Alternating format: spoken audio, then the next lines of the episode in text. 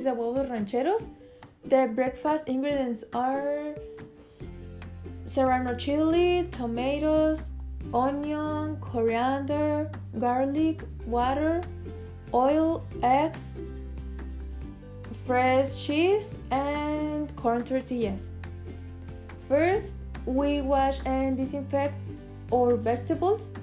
We finally chop all our vegetables. Once ready, in a pan, add oil.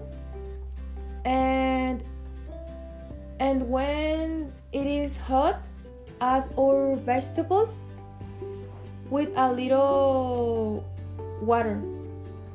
And let it boil for 5 10 minutes until everything is completely reduced and has thin consistency we season and we reserve.